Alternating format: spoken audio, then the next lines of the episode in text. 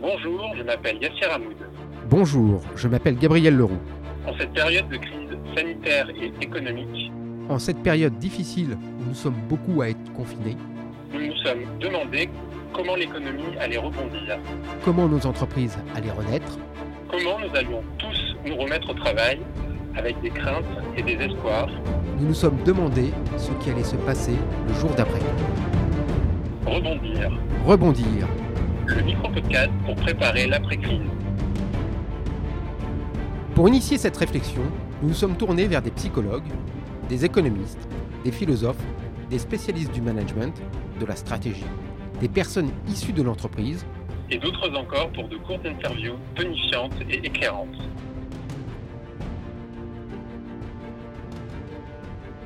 Pour ce dixième numéro de Rebondir, c'est Paul Chiambaretto qui est notre invité. Paul Chiambaretto est professeur de marketing et de stratégie à Montpellier Business School et chercheur associé à l'école polytechnique. Il est directeur de la chaire Pégase consacrée à l'économie et au management du transport aérien et de l'aérospatial. Bonjour Paul Chiambaretto, merci de nous accorder cet entretien. Depuis quelques semaines, nous avons débuté le processus de déconfinement. Il reste que nous vivons une crise sanitaire mais aussi économique et sociale très forte. S'il y avait un mot pour qualifier cette période, la crise, ses conséquences, les espoirs aussi peut-être qu'elle laisse entrevoir, selon vous, lequel serait-il? Je ne suis pas certain de pouvoir qualifier cette période en un seul mot, tant elle est unique, mais disons qu'elle interroge l'ensemble des organisations et de la société plus largement sur sa capacité de résilience. La résilience, c'est un terme qu'on retrouve aussi bien en psychologie qu'en mécanique, et plus récemment dans le monde de l'économie et du management, pour appréhender la capacité d'un système à résister à des chocs, à revenir à sa situation initiale ou à s'adapter. En ce sens, je crois que la crise du Covid-19 a testé la capacité de résilience de tout ce qui compose notre société. D'abord, les individus, bien évidemment, en nous interrogeant sur notre capacité individuelle à affronter une telle incertitude et à rebondir face à des situations complètement imprévues ou nouvelles. On peut penser à l'accélération du télétravail. Ensuite, les entreprises et les organisations, plus largement, qui ont fait preuve d'une remarquable flexibilité pour nombre d'entre elles en adaptant leur processus ou leur business model en quelques jours pour pouvoir survivre pendant le confinement, à travers le développement des drives, par exemple, dans certains magasins qui n'étaient pas du tout habitués à ce mode de fonctionnement. Et enfin, les structures publiques et l'État qui ont dû complètement revoir et parfois remettre en question en quelques semaines des modèles mentaux ancrés depuis des décennies, comme la rigueur budgétaire, pour faire face à cette situation complètement inédite.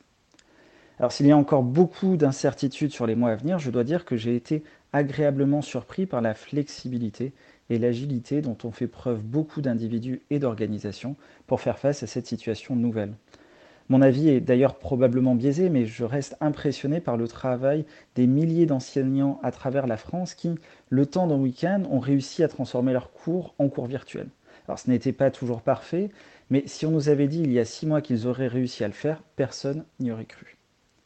Cette crise a donc été un formidable catalyseur ou accélérateur de changement, et elle a montré que nous étions bien plus agiles et résilients que nous le pensions. Dans ce podcast, on essaye de se demander comment et si les entreprises peuvent rebondir. C'est-à-dire, selon le dictionnaire, retrouver une situation favorable après une période de difficulté. Vous êtes un spécialiste du secteur aérien, qui est l'un des plus touchés au monde par cette crise. Et on sait que la reprise sera difficile. Néanmoins, est-ce que vous voyez ici ou là des éléments qui permettent de garder un certain optimisme? Comme vous le soulignez, parce qu'il a trait aux mouvements internationaux de passagers et de marchandises, le secteur du transport aérien a été l'un des premiers à être touché par la crise du Covid-19 et sera probablement un des derniers à retrouver son niveau d'activité entre guillemets normal. De même, pendant la crise, il a été l'un des plus impactés en termes de réduction de son activité, avec une baisse de 70% des vols au niveau mondial et de l'ordre de 90 à 95% en Europe. Résultat, les compagnies aériennes n'ont jamais été aussi vulnérables et c'est la première fois dans la relativement jeune histoire du transport aérien que le secteur traverse une telle crise. Certains spécialistes du secteur parlent d'ailleurs d'un retour à la normale à l'horizon 2022-2023, tant le choc est fort. Pour autant, si l'on regarde d'un peu plus près, la crise que traverse le transport aérien est avant tout une crise d'offres bien plus qu'une crise de demande. Autrement dit, si les compagnies aériennes vont mal, ce n'est pas parce que les passagers ne souhaitent plus prendre l'avion, c'est essentiellement parce que les compagnies aériennes n'ont pas la possibilité ou le droit d'offrir autant de vols qu'elles le souhaitent. Essentiellement parce que les frontières restent fermées ou parce que les États imposent des restrictions aux déplacements pour leurs citoyens. Et d'ailleurs, plusieurs compagnies aériennes ont remarqué qu'à chaque fois que de nouveaux vols ont été mis à la vente à l'issue de cette crise, la demande réelle était bien supérieure à ce qu'elles avaient anticipé, car de nombreux passagers souhaitent ou ont besoin de reprendre l'avion rapidement. Alors certes, le télétravail et les visioconférences permettent de parer au plus urgent en période de crise, mais rien ne remplacera jamais le contact humain, et de nombreux projets sont actuellement en pause tant qu'une vraie rencontre physique ne peut avoir lieu. Et par ailleurs, il y a aussi des signes positifs au niveau des facteurs structurels de la croissance du transport aérien, en particulier l'enrichissement de la classe moyenne dans les pays en développement, qui sont toujours présents. Ainsi, on peut espérer qu'une fois le choc du Covid-19 absorbé, le transport aérien devrait pouvoir retrouver un rythme de croissance proche de la normale. Pensez-vous que l'économie en général peut vraiment rebondir, se relancer, sans une reprise importante des voyages, des échanges au niveau international et mondial? Autrement dit, au-delà peut-être des discours vertueux qui incitent à se réinventer, à se relocaliser également, peut-on imaginer une économie vraiment durable qui limiterait les déplacements?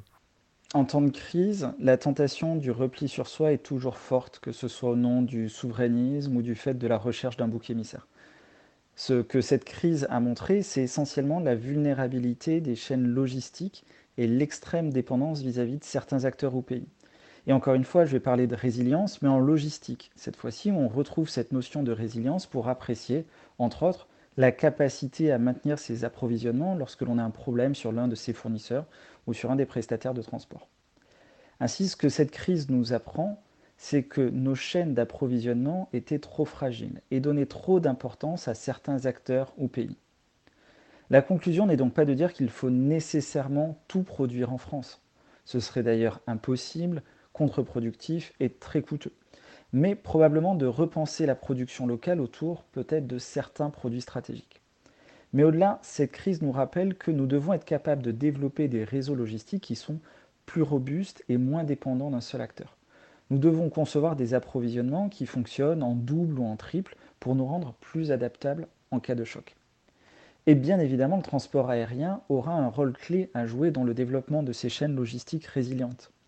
Il a d'ailleurs montré tout son intérêt pendant la crise dans le raccourcissement des délais de livraison pour les masques, les équipements médicaux ou les denrées périssables. Il a justement servi de circuit parallèle lorsque les circuits traditionnels ne fonctionnaient plus. Alors au-delà des aspects liés au cargo, les déplacements et le transport aérien plus particulièrement jouent un rôle majeur dans la mobilité des ressources, des produits, des capitaux, des individus et des idées.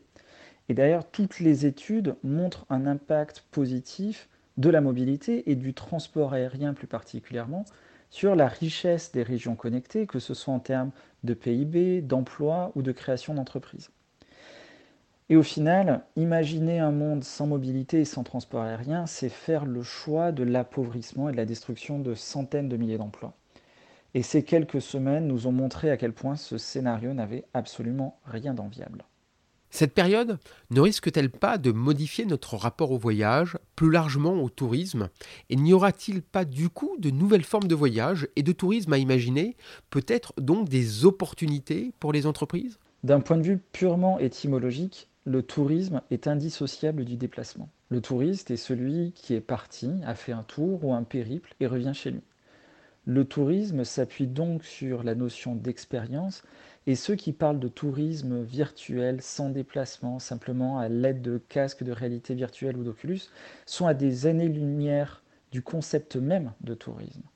Regarder un documentaire, même en réalité virtuelle, dans son canapé, ne fait pas de soi un touriste. Tout au plus le spectateur d'une expérience qui n'est pas vraiment la sienne. En revanche, il est certain que notre expérience en tant que touriste sera profondément marquée, changée suite au Covid-19, et cela pour une durée plus ou moins longue.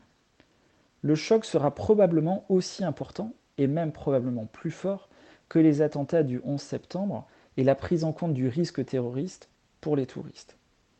Alors il est assez difficile de se prononcer sur ce à quoi le monde du tourisme ressemblera, mais on peut aisément imaginer que les enjeux sanitaires y auront une place de choix. des mesures sanitaires pour le Covid ou pour d'autres maladies pourraient s'ajouter aux mesures sécuritaires déjà existantes pour rassurer les passagers et touristes tout en limitant les risques de, contamination. En soi, ces mesures pourraient être un axe de différenciation pour certains pays ou pour certaines entreprises qui mettraient en avant leurs standards élevés de qualité ou d'hygiène. Le risque étant malgré tout de tomber dans l'excès avec une homogénéisation de l'expérience et des lieux complètement aseptisés qui ne donnent plus du tout envie de voyager. Le secteur aérien est en soi un excellent exemple. Euh, une multitude de mesures sanitaires ont été mises en place à l'initiative de l'Association internationale du transport aérien par les aéroports et les compagnies aériennes pour limiter les risques de contagion tant dans l'aéroport que pendant le vol. Ainsi, sont mis en place des questionnaires, des tests, des prises de température, le recyclage de l'air, la distanciation sociale quand elle est possible, la suppression du service à bord, etc. etc. Mais certaines compagnies aériennes sont parfois allées un peu trop loin, avec des hôtesses et des stewards qui sont habillés comme des chirurgiens à l'entrée d'un bloc opératoire, avec des blouses, des masques, des visières, des lunettes, des gants, et au final, on a plutôt l'impression qu'on va se faire opérer que de prendre l'avion. Et pour le coup, loin de rassurer le passager, on dégrade considérablement l'expérience. Et notre passager se dit qu'à long terme, ou en tout cas à court terme, il va éviter d'essayer de reprendre l'avion la prochaine fois. Il y aura donc un véritable enjeu pour les entreprises en général et pour le secteur du tourisme ou de l'aérien plus particulièrement pour trouver le juste milieu sur ces questions sanitaires. Nous arrivons donc à notre dernière question, qui est une question que nous posons à tous nos interviewés. S'il y avait une mesure que vous mettriez en place immédiatement au sein des entreprises et qui permettrait de favoriser la sortie de crise, laquelle serait-elle? Alors ça peut être une mesure, ça peut être une idée ou encore un conseil. Assez paradoxalement, ma première mesure immédiate serait de ne pas prendre de mesures immédiates. Après deux mois de confinement, la tentation est forte de repartir le nez dans le guidon et d'essayer de rattraper le retard et refaire ce qu'on faisait avant en s'adaptant à ces nouvelles contraintes. Euh, certaines entreprises y arriveront bien, d'autres un peu moins, mais dans le meilleur des cas, on reviendra au niveau d'avant. Or, selon moi, cette période de confinement n'a pas forcément été mise à profit par les entreprises pour prendre le temps de se poser les bonnes questions. Lorsqu'une entreprise fonctionne à plein régime, toute son énergie est mobilisée pour s'assurer que ses processus fonctionnent de manière optimale, que les délais sont respectés et pour éviter qu'un grain de sable ne vienne enrayer cette belle mécanique bien huilée. Or, le Covid n'a pas été un grain de sable, mais plutôt un énorme rocher qui a non seulement enrayé cette belle mécanique, mais qui a probablement détruit au passage quelques engrenages. Alors, au lieu d'essayer de réparer tant bien que mal ce mécanisme avec des pièces de rechange, cette crise aurait pu être le moment, et d'ailleurs probablement un moment unique dans l'histoire récente, de tout remettre à plat, car pour une fois les engrenages ne pouvaient plus tourner c'était le meilleur moment pour sortir la tête du guidon et se demander si on allait dans la bonne direction et de la meilleure manière. Et malheureusement, à l'issue du confinement, je n'ai pas vu beaucoup d'entreprises saisir cette opportunité pour se poser des questions et chercher à s'améliorer. La majorité d'entre elles cherchent à revenir le plus rapidement possible à la normale, sans se demander si la normale était le meilleur moyen de fonctionner pour elles. Donc cette première mesure serait de ne pas tomber dans le piège du pari au plus urgent, mais au contraire de chercher à prendre le temps de réfléchir aux moyens de faire mieux et de transformer cette crise en une opportunité pour s'améliorer. C'est donc sur ces mots que se termine cet entretien. Merci beaucoup Paul de nous l'avoir accordé et à bientôt. Merci à vous Gabriel pour cette interview. Cette interview a été enregistrée par téléphone Merci d'avoir écouté Rebondir, le podcast de l'après-crise. S'il vous a plu, laissez un commentaire 5 étoiles sur Apple Podcast. À bientôt pour un nouvel épisode avec un nouvel invité. Les extraits musicaux sont tirés de The Impossible de Safk et de The Success de Keys of Moon. Réalisation Yassir Hamoud Gabriel Leroux. Production goodjob.media.